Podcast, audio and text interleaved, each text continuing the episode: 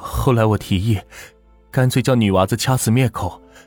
刘天龙胆子比较小，由于再三也同意了，我们两人就将少女活活掐死，然后将尸体背到荒山，丢入一处山洞。我怕尸体很快就会被人发现，还用石块将脸部砸烂。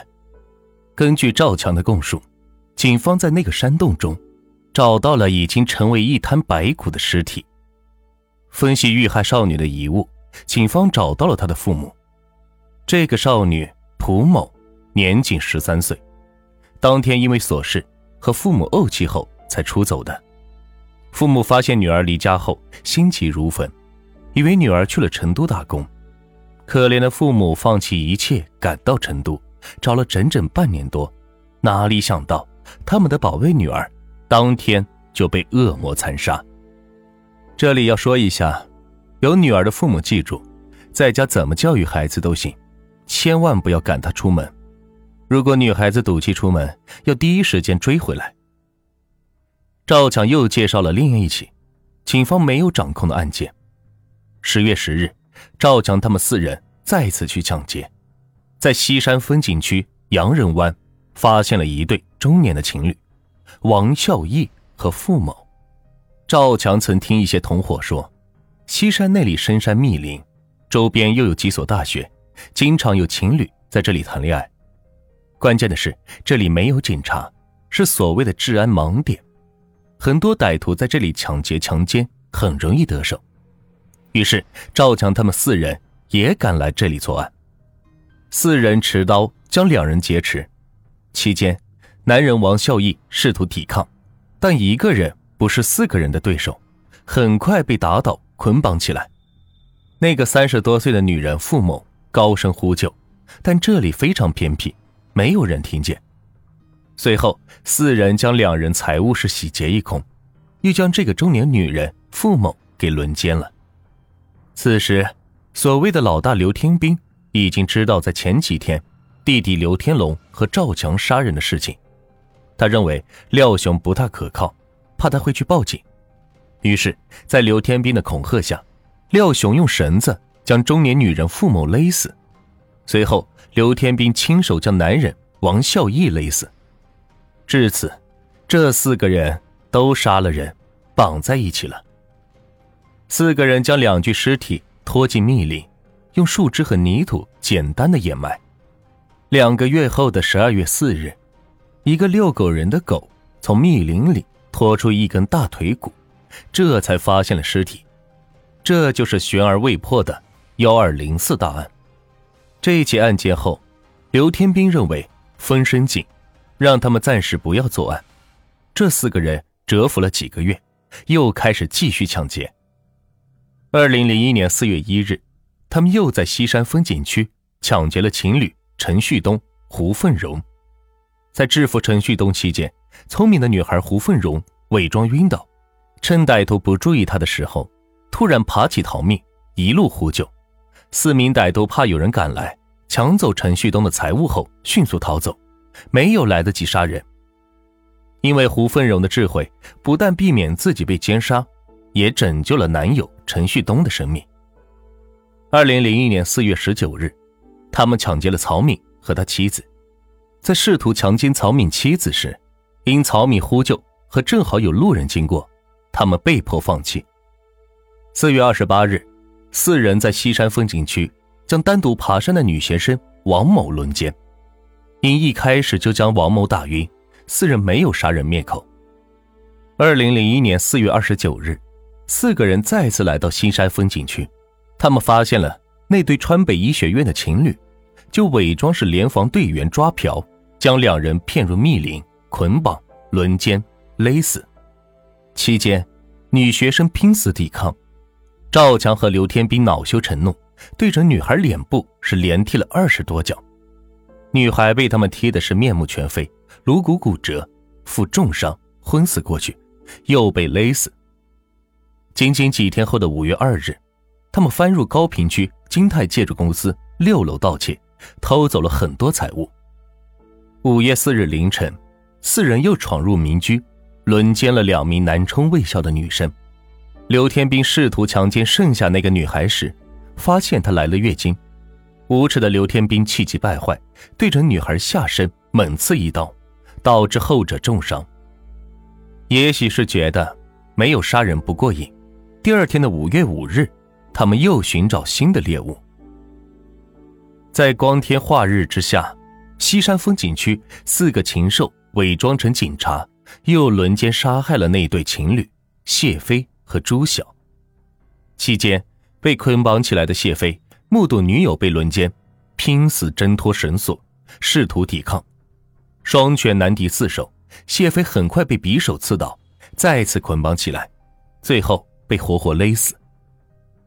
五月十二日晚上二十三点，四人带着凶器从暂住地出发，试图去高平二中寻找猎物。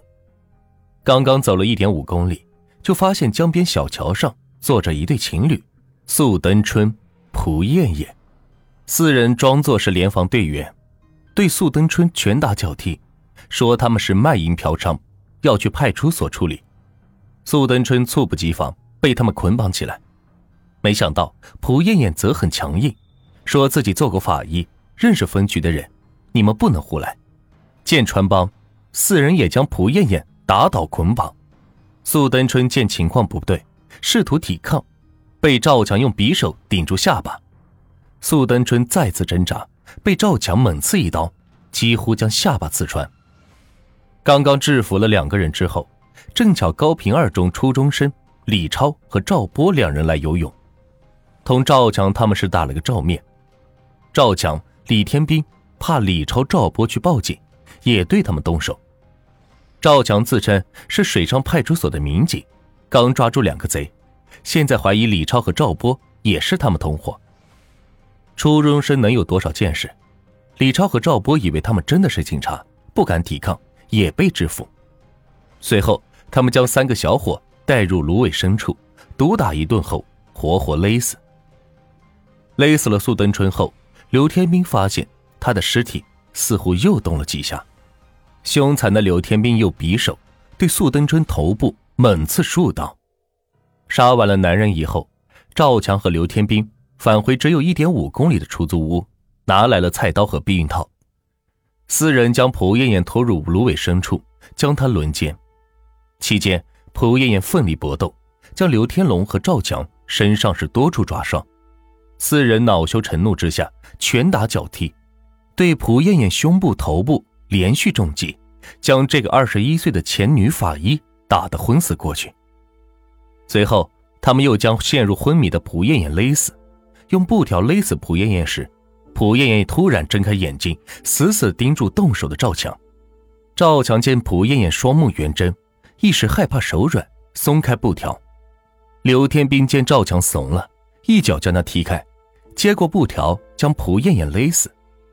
直到惨死时，蒲艳艳始终是睁着眼睛，死死的盯住刘天兵。这一次连续杀了四个人，刘天兵自知事情不小。为了迷惑警方，他用匕首对准蒲艳艳尸体心脏部位是猛刺一刀，又用菜刀将她的阴部砍烂，做出是情杀或者仇杀的假象。由于蒲艳艳曾经抓伤了他们，刘天兵怕她指甲中的皮屑会暴露自己，凶残的将十根手指全部砍下。因蒲艳艳等四人都是死不瞑目，赵强曾听老人说过。如果被害者死时眼睛盯着你看，你又看了他，就会被厉鬼缠身，一辈子不得安宁。赵强心虚，建议将人头全部砍下，可以摆脱厉鬼缠身。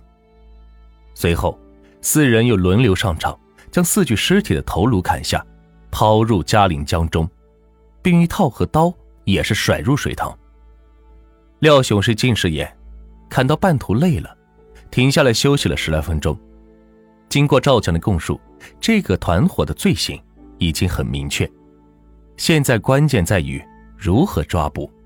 赵强交代，其他三人都没有传呼机或者手机，只有他一个人有传呼机。赵强说，他也知道留下赃物传呼机的危害，但他们的钱都去吸毒了，实在没钱买新的传呼机，只能是冒险使用。根据约定。其他人会主动同他联系，都必须用公用电话。于是，警方立即二十四小时监控这台寻呼机。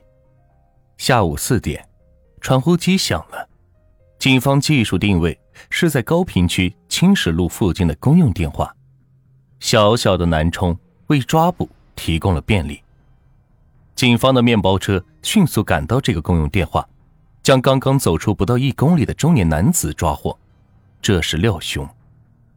三十岁的吸毒者廖雄被捕后，证实了赵强的说法，但廖雄认为自己是被刘家兄弟胁迫才杀人，不是心甘情愿。下午六点，传呼机再次响起，这一次肯定是刘氏兄弟。果然，电话是刘天兵打的。刘天兵告诉赵强，如果还在南充，立即赶到高坪区电力公司宿舍见面。警方立即派出两组民警，紧急赶赴电力公司宿舍抓捕。两辆面包车开到距离电力公司不远的川中监狱时，突然发现刘氏兄弟正在路上行走。专案组民警简单商讨，决定一前一后夹击。先是一辆面包车在刘氏兄弟身后停下。下来三个民警，同时，另一辆面包车准备超越刘氏兄弟，在他们前方停下，下来五名民警，让他们插翅难逃。谁知道刘氏兄弟也非常狡诈，他们发现身后面包车上来，突然下来三个魁梧的男人后，立即明白是怎么回事。刘家兄弟丢下背包，迅速向电力公司宿舍逃窜，两组民警立即分头抓捕，在电力公司宿舍楼前。将刘天兵当场抓获，但刘天龙已经钻入宿舍前的大片茅草中，不知去向。天已经黑了，茅草都是一人高，面积多达数十亩，一时间很难发现刘天龙在哪里。根据宿舍工人介绍，茅草附近都有很高的围墙，刘天龙徒手是翻越不过去的。于是，警方首先在围墙附近部署了警力。随后派出八十名民警，地毯式的搜索。两个小时后，一个民警将蹲在茅草中的刘天龙是拖了出来。这个杀人犯已经是双腿发软，站立不住了。五月二十九日，南充警方在市体育馆举行万人公仆大会，宣布对四名犯罪嫌疑人的逮捕决定。南充成立万人空巷，四万人目击了犯罪嫌疑人。被逮捕的全过程。短短一年内，这四人团伙作案十一起，杀死十一人，重伤一人。案件中，女受害者都被他们轮奸。十一月二十日，四人被押赴刑场执行枪决。细心的听众应该发现，还有一起四月二十六日的西山奸杀案，并不在赵强的供述内，因为这个案子。是另外一个团伙所为。根据被奸杀女生体内精液检测表明，确实和赵强、刘天兵等四人无关。至于这个团伙究竟是谁，有没有被抓获，谁都不知道了。对于咱们中国老百姓来说，我们所知道的案件，都是已经侦破的案件。